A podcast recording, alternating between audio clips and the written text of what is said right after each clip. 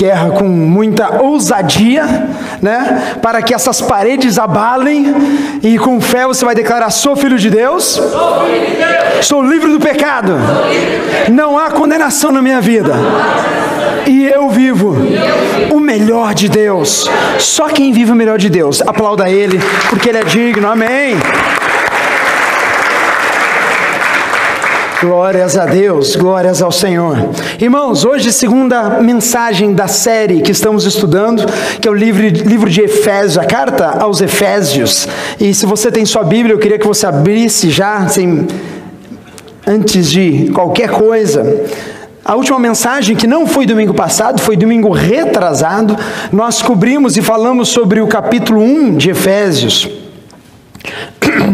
e alguns pontos que a gente é, passou nesse capítulo 1, onde o apóstolo ele começa a, a falar e a falar essa igreja que a qual ele despendeu tempo, a qual ele dedicou seu ministério, a qual ele passou anos ensinando, pessoas que tinham sido ensinadas por muito tempo pelo apóstolo Paulo. Então, a gente observou que ah, seis pontos na última mensagem eu só quero fazer para você refrescar um pouco, porque lembre-se que essa carta é uma carta corrida, né? a divisão de versículos, capítulos veio anos depois para facilitar a nossa vida, mas é uma carta à igreja, e no primeiro capítulo ele fala que ele nos escolheu, e foi por amor desde a fundação do mundo que Deus te escolheu, nós vimos isso naquela primeira pregação, se você não pegou a pregação, vá no canal do YouTube, está lá à disposição para você, para você ser abençoado. Ah, nós falamos que temos redenção somente pelo sangue de Jesus, nós também somos lembrados do mistério da vontade de Deus, né? Deus revelou a vontade dele através de Cristo Jesus, e Deus se revelou a minha vida, se revelou a tua vida depois de tanto tempo que mais nós ouvimos, no qual também fomos feitos herança, somos herdeiros agora de Deus, em Cristo nós somos novas criaturas. E no último ponto da última mensagem, se alguém lembrar, vai ganhar um brinde.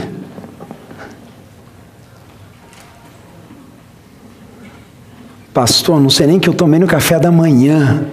Você vai me perguntar o último ponto da pregação de 15 dias atrás? Você está pedindo demais. Eu? Nós temos um selo, aleluia. Somos selados.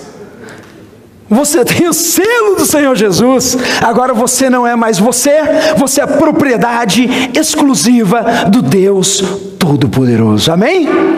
Quantos são propriedades de Deus aqui? Levanta sua mão. Amém. Glórias a Deus. E hoje nós vamos compartilhar capítulo 2 de Efésios. E na mesma. Deixa eu baixar um pouco isso aqui. E na mesma sequência, nós vamos hoje. Hoje eu dividi em quatro partes essa palavra, porque lendo e relendo e relendo a continuação daquilo que ah, Deus está falando à igreja e Deus está falando hoje em nós, nós vamos começar no versículo 1 do capítulo 2. E Diz assim a palavra de Deus. Efésios capítulo 2, versículo 1. Vocês estavam mortos em suas transgressões e pecados, nos quais costumavam viver, quando seguiam a presente ordem deste mundo e o príncipe do poder do ar, o espírito que agora está atuando nos atuando nos que vivem na desobediência. Versículo 3: Anteriormente, todos nós também vivíamos entre eles, satisfazendo as vontades da nossa carne, seguindo os seus desejos e pensamentos, como os outros éramos por natureza merecedores da ira. Feche teus olhos abaixo da sua cabeça, quero ter uma palavra de oração com você. Pai, obrigado, Pai, pela tua palavra, que é verdade. Obrigado, Deus, porque Deus não é minhas palavras, mas é o Senhor falando em nós. Por isso, Jesus, eu peço a Ti que o Senhor, que já conhece a cada coração aqui, Pai. Deus, que esta palavra possa vir de encontro à necessidade dos teus filhos e que eles, Pai, possam receber dos céus, Pai, alimento sólido nessa noite. Esta é a minha oração, em o nome de Jesus. Amém Amém e amém.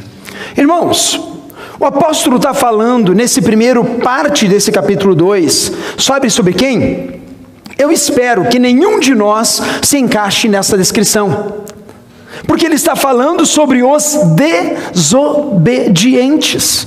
Ele está falando sobre pessoas que não seguem o que? Os preceitos bíblicos. E se a gente pegar, fazendo um highlight aqui no versículo 2, ele fala assim: nos quais, ele fala, vocês estavam mortos nas suas transgressões e pecados. Isso antes de eu conhecer Jesus, isso antes de eu ser nova criatura, eu estava morto para com Deus e eu estava preso, eu estava preso nos meus pecados, nos quais eu costumava viver. E ele segue, quando seguiam o presente presente ordem deste mundo, e o príncipe do poder do ar, o espírito que agora está atuando nos que vivem aonde? Na desobediência. O espírito que vive por aqueles que vivem no meio da desobediência. Irmão, você sabe por que Adão e Eva caíram? Hã? Jesus, Jesus, Deus, falou para eles: olha, está aqui o jardim do Éden. Você come tudo, filho, tu tem que cuidar de tudo, menos da árvore hã? do conhecimento. E daí, o que, que aconteceu? Todos já sabem a história. Vai lá, Eva, Adão deixa Eva sozinha, maridos nunca deixa sua esposa sozinha, viu? Nunca é uma boa coisa para começar a conversa. É? Porque Eva estava lá desatenta. O texto bíblico diz que a serpente chegou e começou nhenhenhenhen na Eva. Se Adão tivesse lá, você sai daí, né? O que, que tu está mexendo com a minha Eva? Tem marido que deixa a mulher desatenta, irmão. Largada por aí. Não deixa. Amém, esposas? Nossa, que fraco, irmão. Nossa. O marido tem que estar do lado mesmo, tem ali, ó, tá marcando, né? Mas enfim, não é essa a mensagem. Mas Paulo ele está falando de pessoas que andam na desobediência, sendo influenciados e sendo guiados pelo poder deste mundo tenebroso. O mundo, a Bíblia diz que já no maligno. E ele está descrevendo, no começo desse capítulo 2, a realidade destas pessoas. Ele fala assim: olha, aqueles que vivem na desobediência, na separação de Deus, eles vivem ainda em estado de pecado, eles ainda não têm o perdão de Deus, eles ainda não encontraram a justiça que tira o pecado do mundo. Aleluia! E ele fala: anteriormente, todos nós também vivíamos entre eles. Paulo reconhece. Paulo era o cidadão que perseguia os cristãos, que falava mal de crente, em outras palavras. Aquele que muito fala mal de crente é aquele que, quando se converte, sai de baixo, né? Porque ele encontra a luz, ele encontra a voz que fala o coração que não é palavra de pastor, de missionário, de bispo, é palavra de Deus revelada. Então ele fala assim: Olha, eu também vivia na desobediência. Um dia eu encontrei a luz. Um dia eu enxerguei, eu entendi. Esse espírito veio em mim. Mas esse pessoal, anteriormente, todos nós, versículo 3, também vivíamos entre eles, satisfazendo as vontades da nossa carne e seguindo os seus desejos e pensamentos. Irmãos, viver na desobediência é a coisa mais terrível que pode acontecer no ser humano. A Bíblia diz assim que é melhor obedecer do que sacrificar. Quando nós andamos diante da presença de Deus, é o nosso prazer obedecer o que? Os seus preceitos. Quando a gente começa a andar muito longe dos preceitos de Deus, alguma coisa está errada. Porque quando nós não alimentamos o nosso espírito, sabe o que, que cresce em nós? A nossa carne. É a luta do homem exterior com o homem interior. Se o homem exterior, que é a nossa carne, ela alimenta muito, ela começa a ditar as regras, ela começa a te dar o norte, o teu caminho pode ser de perdição, pessoal. É isso que ele está falando. Olhe, não ande em estado de constante erro. Não ande em estado fora do correto, porque não é bênção para a tua vida. Já parou para pensar se você não pagar o IRS aqui nos Estados Unidos? Alguém já tentou fazer isso? Só por brincadeira? Não. Por quê? Porque se não pagar, vai o quê? Vai para cadeia. Quando eu ando na desobediência, há consequências na minha vida. E é isso que Paulo está falando. Ele falando assim: olha, igreja, ele está falando para a igreja, ele não está falando para o pessoal do mundo. Ele está falando para mim, está falando para você. Ele fala assim: olhe, cuidado, porque vocês, aqueles que vivem na desobediência, eles seguem, eles satisfaz o que os, fale, desejos e pensamentos. Irmãos, o pecado ele começa onde? Aqui. A traição, ela começa onde? Aqui. O roubo, ele começa onde? Aqui. E é por isso que nós precisamos constantemente pegar essa palavra e encher o nosso coração, encher a nossa mente, porque quanto mais alicerçados na palavra, mais nós vamos andar na graça de Deus e mais o nosso caminho vai ser perto do Senhor. Paulo ele está falando sobre os desobedientes a princípio. Ele está falando assim: olha, fuja das obras da carne, não seja guiado por elas, não seja aquele que é dragado para baixo. Nem sei se existe dragado, existe a palavra dragado? Não, né? Dragged, né? Muito inglês, irmão, nossa. É terrível esse negócio. Puxado, obrigado, pastor Júlio. Gálatas 5,19, olha que interessante, pessoal, como é sério isso. Porque a gente está falando para mim, eu falo para a minha vida, eu falo para a tua vida. Cuidado. Aquele que julga estar de pé, cuide para que não caia, diz a palavra. Aquele que acha que está muito bonzão, que está muito em pé, cuidado. Gálatas 5 de 9 fala assim: olha, as obras da carne são manifestas no que? Imoralidade sexual, impureza e libertinagem, idolatria e feitiçaria, ódio, Ódio, pastor. Eu odeio ele, eu odeio ela. Obra da carne, irmão. Tem tudo aí menos Deus. Discórdia, ciúmes, ira, egoísmo, dissensões, facções. Sabe o que é facção, irmão? Divisão, separação, inveja, embriaguez, orgias e coisas semelhantes. Paulo ele para aqui, ele fala assim: olha, isso aqui tudo, eu estou te dando um overview do que é obra, o que da carne. Quando a gente tem a tentação, ou quando a gente é tentado a fazer algo errado, o Espírito Santo fala: ó, sinal amarelo, atenção. Alimente o teu espírito todo dia, alimente a tua, a tua vida com Deus todo dia, leia a palavra, ore. Não perca a reunião de oração, participe de um ecos, estude a palavra, pelo amor de Deus. Porque quanto mais cheio das coisas de Deus eu sou, mais forte eu sou no Senhor e eu posso resistir no dia mal. Porque eu vou te falar, o dia mal vem para todo mundo, você sabia disso? Até para você, pastor? Não, pastor é vida fácil, irmão. Então, não tem problema, nem financeiro, nem de relacionamento, tudo é 10. Hã? Só que não. E eu estou falando para você, eu estou falando para mim.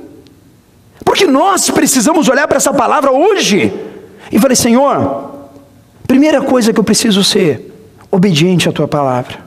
Primeira coisa que eu preciso na minha vida é ver os teus preceitos. Se eu estou na dúvida, não faça.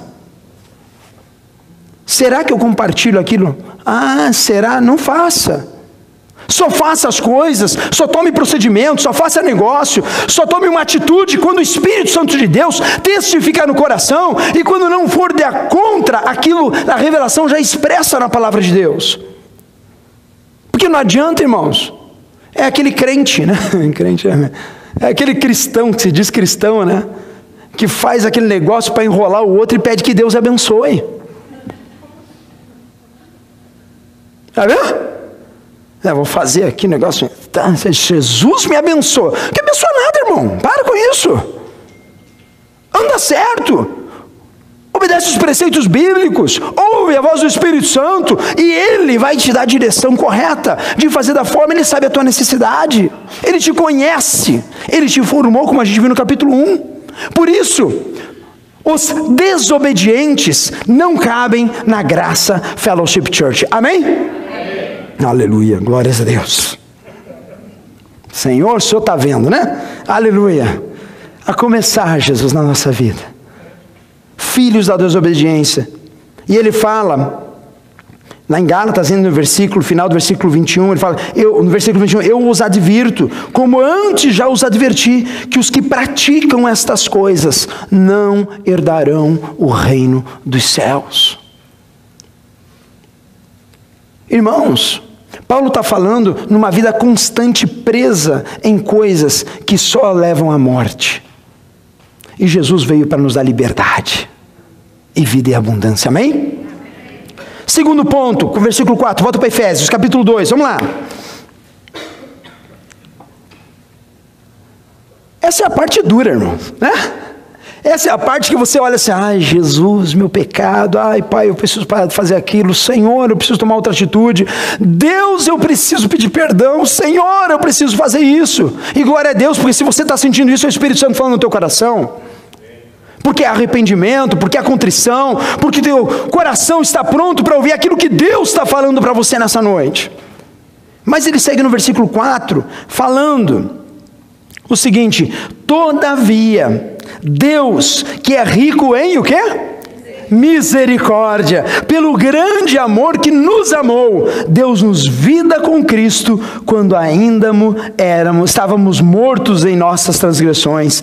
Pela graça vocês são salvos. Deus não ressuscitou com Cristo e com Deus nos ressuscitou com Cristo e com ele nos fez assentar nas regiões celestiais em Cristo Jesus, para mostrar nas eras que hão de vir a incomparável riqueza da sua graça demonstrada em Sua bondade para conosco em Cristo Jesus, pois vocês são salvos pela graça, por meio da fé, e isso não vem de vocês, é dom de Deus, não por obras, para que ninguém se glorie, aleluia, porque somos criação de Deus, realizada em Cristo Jesus, para fazermos boas obras, as quais Deus preparou antes para nós as praticarmos. Irmão, segunda parte dessa palavra que eu quero compartilhar com vocês. Nós somos os beneficiários. Você sabia disso? Você é beneficiário. O que é um beneficiário, pastor? Beneficiário é aquele que tem que enxergar aquilo que ele foi o quê? Beneficiado. Beneficiado. É a mesma coisa. Digamos que alguém chega e bate na sua porta. e fala assim: João. Eu falei: sim. Tem uma carta aqui para você. O cara deu a carta. Ele pega a carta, ele abre assim: olha, João da Silva, CPF tal, criado por Deus, tem uma herança correspondente a 10 milhões de dólares, que é seu por direito. Por favor, comparecer no tribunal e passar domingo na Graça Fellowship Church, participando de dez reuniões. Ao final disso, terá o seu dinheiro. Se você recebesse uma carta dessa, o que você ia fazer? Judicial, pá, United States of America. Em inglês ainda, hã? Você foi lá no Google Tradutor para saber direitinho se não estava lendo errado, né? Porque inglês está ótimo, né, irmão? Amém? Nossa, que fé, irmão, pelo amor de Deus. O inglês está ótimo, né, irmão? Amém? Aleluia. Now we can preach in English. Aleluia. Amen. Você pegar aquela carta, pensa, ah, ganhei! Eu descobri que eu sou parente de alguém. E daí eu peguei uma carta e eu vou ganhar 10 milhões de dólares. Yes! E você vai no juízo, eu não estou acreditando nisso, cara. É impossível. Porque, meu, eu não tinha dinheiro para pagar o aluguel amanhã. Prestação do carro estava vencendo. A empresa estava indo ruim. Estava tudo para lá abaixo. E o dinheiro, a minha salvação. Ah, eu vou nesse juízo. Será que é verdade? Se receber essa carta, quantos achariam que era verdade? Na boa. Ninguém, irmão. Ô oh, Jesus amado. Você tinha que pegar, você tinha que ir lá, e daí você ia no juiz, e o juiz olhar aquela carta e falar assim: ó, é verdadeira, vai participar dos, dos, dos teus dez cultos que o dia é seu, né? E deixa o juiz, né?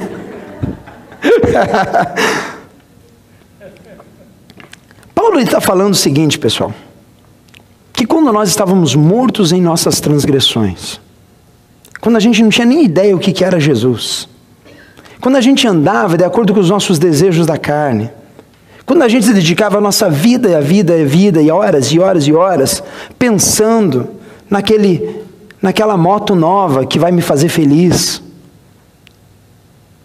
que eu dedicava horas e horas e horas tentando preencher algo aqui dentro para me deixar estabilizado e feliz. E daí eu dediquei cinco anos da minha vida trabalhando duro, economizando hard, e eu atingi o meu objetivo. E eu descobri que aquilo que eu consegui não me traz paz, não me traz alegria, não me traz realização. Ele está falando que enquanto nós vivimos desse jeito, porque daí a gente muda de objeto, achando que aquilo que a gente não tem um dia vai ter, vai nos trazer a realização. E a gente muda o foco e começa a trabalhar, e começa a investir, e começa a querer fazer alguma coisa para preencher um vazio existencial que existe em nós. Enquanto nós estamos nesse estágio, Deus, o Criador, já tinha nos amado. Deus, o Criador, já tinha se feito carne. Deus, o Criador, ele habitou entre a humanidade. E ele falou assim: Olha, eu vou pagar o teu preço. E a Bíblia diz assim: Olha, a incomparável riqueza da sua graça, demonstrada em sua bondade para conosco em Cristo Jesus. Irmãos, somos salvos pela graça de Deus. Nada do que eu faça ou deixe de fazer vai mudar o amor de Deus pela minha vida. Nada. Nada do que eu faça ou deixe de fazer vai fazer Deus me amar mais. Porque Ele já me amou. Ele já pagou o preço. E Ele já mandou a cartinha para você e para mim. Só que o tesouro que está aqui, e somos herdeiros, não é um tesouro que a gente pega e logo perde a graça. É um tesouro que, quando invade a nossa vida, ela transforma, ela faz a nossa cabeça pirar. Por quê? Porque ela muda a nossa maneira de enxergar, muda a nossa maneira de falar, muda a nossa maneira de tratar uns aos outros, muda completamente a nossa expectativa de vida. E ele diz aqui que nós somos salvos pela graça por meio da fé. E tem que ter a fé. Que Ele é que dá, mas tem que ter a nossa resposta a esse amor. Tem que ter o meu entendimento e falar: Senhor, eu entendi esse negócio todo. Vem na minha vida, faz morada. Eu quero tomar posse desse testamento para mim. Não é 10 milhões de dólares, irmãos, mas vale muito mais. Vale a noite dormida de sono. Vale alegria no meio à tribulação. Vale a esperança renovada que a situação vai mudar. E ele diz o seguinte: não por obras para que ninguém o quê? Se glorie. Eu gosto muito disso, irmão, me desculpe. Coração, a doce coração. e diz assim que o coração do homem é o quê? Enganoso. E se a gente começar a achar que a gente ganha esse negócio de salvação, irmão, eu começo a ficar grande. E eu começo a me achar o dono da bola. E eu começo a me achar o cara mais espiritual. E eu consigo convencer Deus a fazer as coisas. Porque eu sou assim, assim, ó, com o homem. É.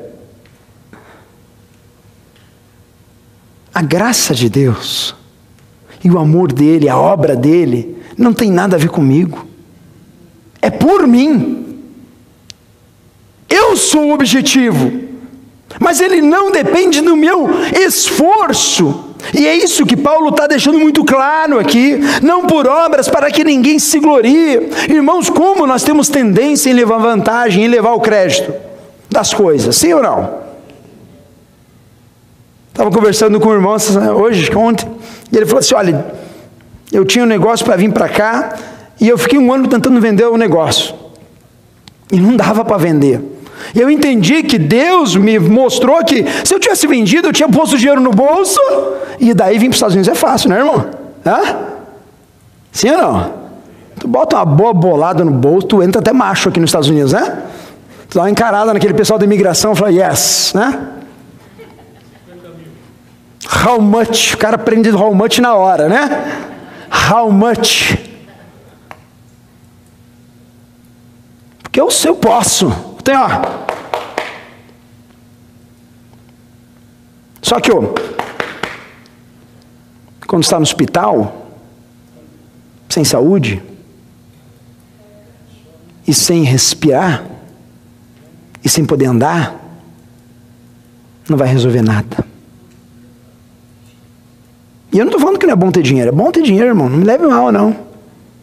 Só que dinheiro é uma ferramenta para nos abençoar, e não um fim para nos fazer feliz.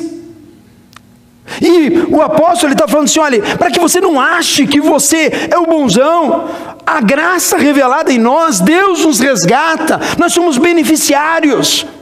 Ele já te amou, ele já pagou o preço, a graça já está disposta para você. E a gente, quando entende isso, irmãos, a gente vem na igreja, a gente carrega cadeira aqui, uma alegria imensa. A gente carrega essas caixas aqui, não faz nem cócega, irmão. Sabe por quê? Porque eu não faço para homens, eu faço para o meu Jesus. Eu varro esse chão aqui com uma alegria imensa. Faço a cantina, os irmãos lá fazem toda semana a cantina. Que alegria, irmão. Sabe por quê? Porque a oportunidade de eu servir alguém. Imagina o coração do mestre, Jesus lavou os pés dos discípulos. E quando a gente tem a oportunidade de servir uns aos outros, de ser igreja, de ser conectado, Irmãos, que privilégio, meu coração se enche de alegria, porque não é peso, igreja, igreja é alegria, é satisfação, é excitement. Eu quero estar no meio dos meus irmãos, eu quero fazer esse negócio. Irmãos, pregar a palavra para mim é o melhor momento da semana, te garanto. Eu faço o resto porque tem que fazer, irmão. Porque Jesus falou: no mundo tereis aflições, estou lá, trabalhando, ralando mas que bom estudar a palavra. Que bom ser cheio do Senhor. Que bom poder olhar para isso aqui e encher o nosso coração. Que prazer ver você todo domingo, irmão. Sério. Que prazer ver você na quarta-feira. Agendar as mãos. Vamos orar um pelos outros agora, irmão. Eu fico olhando com os olhos espirituais ali, os anjos ali passando, ministrando, tocando o coração, sarando o outro, fazendo uma revolução na nossa vida. Porque a Bíblia diz assim: que a oração do justo pode muito em seus efeitos. Irmãos, essa é a visão que a gente começa a ter quando a gente enxerga a graça de Deus. Essa é a visão que Paulo teve quando ele estava escrevendo a, a, carta aos Efésios. O coração do homem enganoso, por isso ele fala: não é por obras, não é por aquilo que eu faço, não é por aquilo que eu muito faço ou deixo de fazer, mas quando eu entendo a graça, eu faço é muito, porque é o meu prazer. E aí o Senhor começa a renovar as coisas, amém? Jeremias capítulo 17, versículo 9 e 10, abra sua Bíblia. E é interessante, irmãos, que quando o profeta Jeremias escreve as lamentações de Jeremias,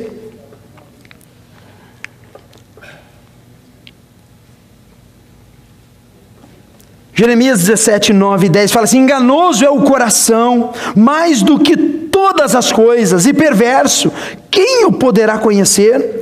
Eu, o Senhor, esquadrinho a mente, eu provo o coração, e isso para dar a cada um segundo os seus caminhos e segundo o fruto das suas o quê? Ações. Deus conhece o meu coração. Deus conhece o teu coração. Ele esquadrinha, ele tem ele o teu coração nas mãos. Ele sabe o teu pensamento agora, irmão. E quando a palavra de Deus vem na nossa vida e fala: Senhor, quão grande é o Senhor. Pai, o Senhor é tremendo. Pai amado, meu coração é enganoso e eu nunca quero pensar que eu tenho mérito nenhum nessa história. Eu olho às vezes para a igreja, irmãos, eu olho vocês sentados aqui, eu falo, Jesus amado, o que, que o senhor está fazendo? Porque eu olho para mim e falo, Jesus, o senhor sabe que não, dá, não tenho a capacidade que eu devia ter. Eu não acho que nem que eu prego bem, irmão, na boa. Eu falei assim, mas o senhor está fazendo. E daí Deus me lembra que quando a gente é fraco, é aí que a gente é forte.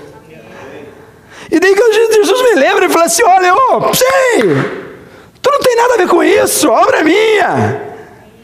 Eu estou unindo as pessoas, eu é que trago a salvação, eu é que estou executando a minha vontade na minha igreja.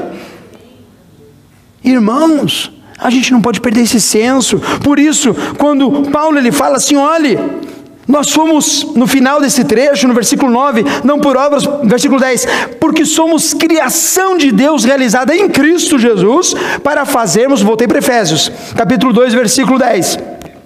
Porque somos criação de Deus realizada em Cristo Jesus, para fazermos o que? Boas obras. Fale comigo, boas obras. Ah, Jesus. Sabe qual é o sonho de Deus para a nossa vida? que a gente faça boas obras. Porque a fé sem obras, ela é morta. Você fura, eu sempre falo, gosto desse exemplo, né? Que já aconteceu comigo. Você fura o pneu na i4, duas e meia da manhã. Daí você liga pro Rodrigo lá. E o Rodrigo atende, alô? Diz seu irmão, Tu tá dormindo? Eu tava, né? Furei o pneu. Vamos orar, irmão. É uma situação muito difícil. Vamos orar. Senhor, envia um anjo. Amém, irmão? Amém. Puf.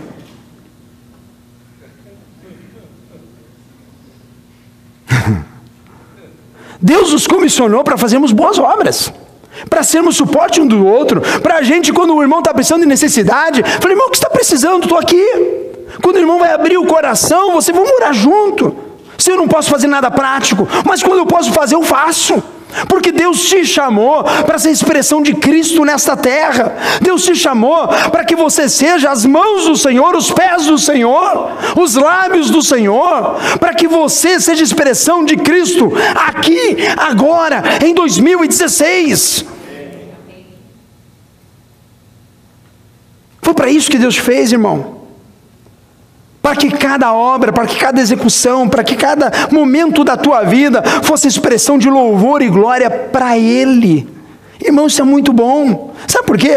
Porque a gente olha para essa graça maravilhosa, a gente olha para o Senhor a gente fala assim: ok, Senhor, eu não sou mais aquele desobediente. Quando eu era desobediente, o Senhor me achou, o Senhor me resgatou, e agora eu estou aqui numa nova vida e eu sou herdeiro. Eu sou o cara que eu tenho o que? O selo de Jesus na minha vida. Eu tenho o Espírito Santo dentro de mim. E agora eu vou para o terceiro ponto dessa, desse capítulo 2, do versículo 11 em diante. Vamos ler. Isso eu gosto. Eu botei o título desse terceiro ponto de A solução é Memorex. Hã? Efésios 2, capítulo, versículo, capítulo 2, versículo 11. Olhe para mim, a solução é memorex. Vamos ler o trecho, dos 11 ao 13. Portanto, o que, que a Bíblia diz? Lembrem-se, ah, Senhor Deus, de que anteriormente vocês eram gentios por nascimento e chamados em circuncisão pelos que se chamam circuncisão, feita no corpo por mãos humanas, e que naquela época vocês estavam sem Cristo, separados da comunidade de Israel, sendo estrangeiro quanto às alianças da promessa, sem esperança e sem Deus no mundo. Mas agora, em Cristo Jesus, vocês que antes estavam longe foram aproximados mediante o sangue de Cristo. Amém, e amém, e amém. Memorex, irmão. Nós brasileiros já temos aquela grande fama que a gente esquece fácil. Não é? Eu estou falando mentira aqui, estão todos me olhando assim. Hã? Colho de peixe, assim. A gente esquece fácil, irmão. Na nossa história a gente esquece fácil. Aquele que era um grande, ah, bonzão, vira-se um vilão de uma hora para outra, sim ou não? Ah, assim é. A gente é assim. A gente olha na história brasileira assim. A gente olha e a gente vê que uma hora a pessoa é bem conceituada, de uma hora para outra a moeda faz o quê? Virou mal conceituada. Não interessa se teve um histórico bom, mas a gente tem memória curta. Quantas pessoas já te abençoaram na tua vida e você não lembra delas? Quantas pessoas foram importantes na sua vida, foram fundamentais em momentos decisivos e você não lembra ou nunca, faz anos que você não pega o telefone e fala assim: ó, oh, José, cara, liguei só porque quero dizer que eu gosto de você. Obrigado. Deus te abençoe. Nunca mais esqueci aquela atitude que você fez. A gente esquece, irmão. Quantas pessoas foram importantes na nossa vida e a gente nunca mais teve contato, nunca mais fez um pequeno esforço para dizer assim: olha, você foi importante na minha vida. E a Bíblia, ela nos lembra e ela nos faz lembrar nesse período, e Paulo está falando ao nosso coração, ao teu coração: lembrem-se quem vocês eram, lembrem-se quem vocês eram. Vocês eram perdidos, vocês eram sem esperança, vocês eram pessoas que não tinham expectativa, vocês estavam mortos, e agora Cristo veio, regenerou, e agora Ele está fazendo algo novo na tua vida todos os dias. Lembrem-se, porque irmão, quando a gente esquece isso, a gente perde o norte, a gente começa a fazer coisa, e a gente começa a não saber mais quem nós somos em Cristo Jesus. E essa é a nossa grande luta nos dias de hoje. Luta de identidade, luta de saber quem nós somos, quem você é. Qual a tua nacionalidade? Uns vão falar assim, sou brasileiro. Outros vão falar assim, I'm American. Mas a resposta certa devia ser: eu sou cidadão dos céus, nascido de novo. Estou de passagem aqui nessa terra para fazer boas obras, para ser expressão de Jesus. E tudo que eu sou, tudo que eu tenho, tudo que eu faço é para glorificar o nome do Pai. Irmão, faça isso na sua vida, em nome de Jesus. Lembrem-se quem você é, lembre-se de onde você saiu, lembre-se que você tinha uma vida sem esperança, lembre-se que você não tinha expectativa, mas agora você está perto de Deus Pai, irmãos. Você pode hoje, hoje a gente está aqui reunido em nome de Jesus, mas em qualquer lugar, em qualquer hora, em qualquer momento, a gente pode parar, fechar os olhos e começar a falar com Deus. A presença de Deus está em nós. O Senhor, Ele está aqui. E às vezes a gente esquece disso. Às vezes a gente acha que Deus só está no domingo, das sete às nove. E daí a gente pisa o pé daquela porta. E a gente acha que Deus ficou aqui, sentadão, esperando você voltar domingo que vem. Hã? E a gente esquece que a onipresença de Deus, ela te acompanha onde quer que você esteja que você botou o pé nessa corda, o Espírito Santo está em você, ele vive em você, e ele te comissionou, e ele te capacitou, e ele te fez mais do que vencedor. Sabe para quê, pessoal? Para executar boas obras. Nunca esqueça quem você é em Cristo. Nunca esqueça quem você é em Cristo, em nome de Jesus. Quarta e último lembrete desse capítulo. Antes do quarto, fiz uma anotação que eu acho muito bacana. Porque me lembrei das lamentações de Jeremias. Jeremias, irmãos, ele viu a cidade de Jerusalém ser totalmente destruída, um profeta de Israel. E nos livros, no livro de Lamentações, capítulo 3, versículo 22, ele fala assim: olha, as misericórdias do Senhor são a causa de não sermos consumidos, porque as suas misericórdias não têm fim, renovam-se a cada manhã, e grande é a tua fidelidade. Irmãos, ele estava passando uma catástrofe nacional do povo de Israel. Ele tinha perdido a cidade, o território, estava sendo escravos. Mas ele fala assim: olhe, eu trago à memória aquilo que me traz esperança, e eu vou lembrar que as misericórdias dele é a razão de eu hoje estar de pé, de eu hoje estar aqui reunido. Talvez você esteja hoje nessa noite, pessoal, e você esteja que nem Jeremias, olhando alguma área da tua vida, está destruindo, está caindo, está angustiado, está com falta de esperança. Memorex Lembre quem você é em Cristo Jesus. Ele é contigo, como diz uma canção, aonde quer que você vá. Amém? Amém. Quatro última coisa. Versículo 14 de Efésios, capítulo 2. Seguindo em diante.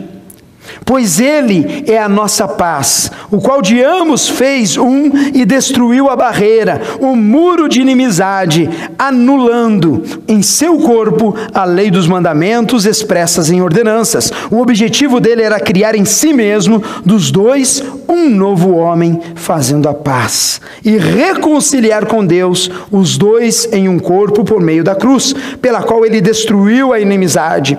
Ele veio e anunciou a paz a vocês vocês que estavam longe e paz aos que estavam perto, pois por meio dele, tanto nós como vocês temos acesso ao Pai, por um só Espírito. Portanto, vocês já não são estrangeiros nem forasteiros, mas concidadãos dos santos e membros da família de Deus. Aleluia! Edificando-os sobre o fundamento dos apóstolos e dos profetas, tendo Jesus Cristo como pedra angular, no qual todo o edifício é ajustado e cresce para tornar-se um santuário santo no Senhor. Nele, vocês também estão sendo edificados juntos para se tornarem morada de Deus por seu Espírito.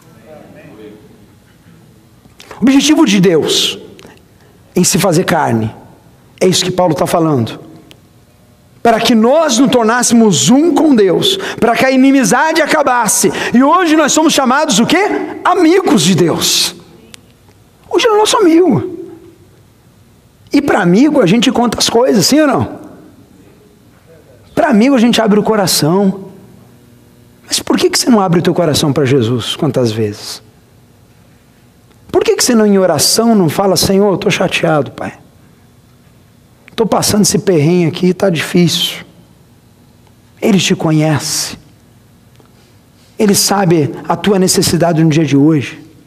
Ele sabe o teu coração, no jeito que você chegou aqui. E eu vou te dizer, você não chegou aqui por acaso. Você chegou aqui porque o Espírito Santo de Deus te atraiu neste lugar. E Ele está falando ao teu coração. E no final, uma coisa que me chama muito a atenção, no versículo 22, ele fala assim: Nele vocês também estão sendo edificados, o quê? Estão sendo edificados juntos. Hoje em dia está muito essa moda, né? De igreja em casa, já viu? Ah, assista a mensagem tudo no YouTube, tá bom. Porque pastor no púlpito tudo é maravilhoso, né, irmão? Fala a verdade, né? Tomou banho, fez a barba. Você assiste, ele está lá do lado da tela. O homem é um santo. Só que para Jesus edificar a nossa vida, Ele quer isso aqui, ó. Igreja. A igreja, que é o corpo, somos nós. Somos nós aprumando uns aos outros. Somos nós caminhando em unidade na pedra angular que é Cristo. Porque daí você me conhece, eu conheço você. Porque daí a gente chora junto, a gente ri junto, a gente se esbofeteia junto e a gente se perdoa junto. Tá ótimo. Igreja é um bando de pecador olhando para Jesus e fala assim: A tua graça me basta, Jesus. É um monte de pecador olhando para Jesus e falando assim: Ô pecador daí, tá tudo bem? Você olha, você é pecador daí, tá ótimo. Vamos continuar a caminhada? Vamos! E a gente vai suportando uns aos outros.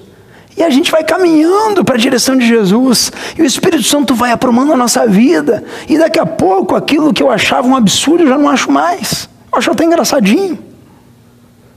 Eu olho a irmã lá e falo, puxa, que tadinha, né? Orar por ela. Eu olho o irmão lá e falei, pá, vamos orar por ele, né? A gente entende ele, a gente entende ela. E o Espírito Santo de Deus começa a atuar na nossa vida de uma maneira em que a gente começa a ficar mais parecido com Jesus no nosso falar, no nosso agir. E aquele velho sermão da montanha de Jesus, quando ele fala assim: olha, quando te pedirem para andar uma milha, anda duas. Quando te baterem numa face, dá a outra. Quantas vezes eu tenho que perdoar Jesus? Sete? Que sete eu consigo. Ele olha assim: não.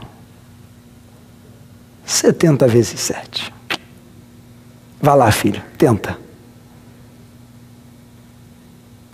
E a gente não consegue aceitar, muitas vezes, esse chamado de Deus. Sabe por quê, irmãos? Porque a gente esquece que tudo e todas as coisas são renovadas todos os dias. Em Cristo Jesus, amém? Para a gente encerrar.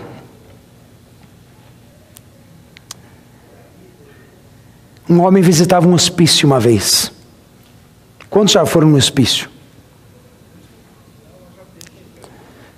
O enfermeiro entrava naqueles corredores e o homem foi vendo aquele hospício, aquele monte de gente louca, pessoal tudo meio bandandã.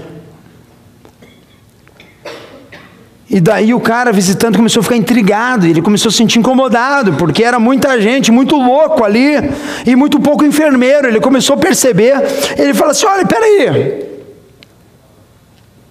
Diga uma coisa.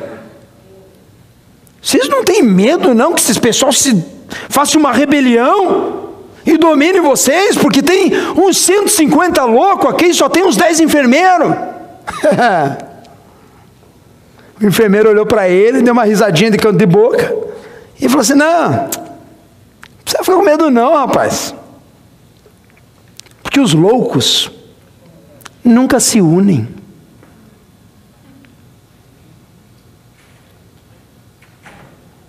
E eu li essa história e falei: Uau!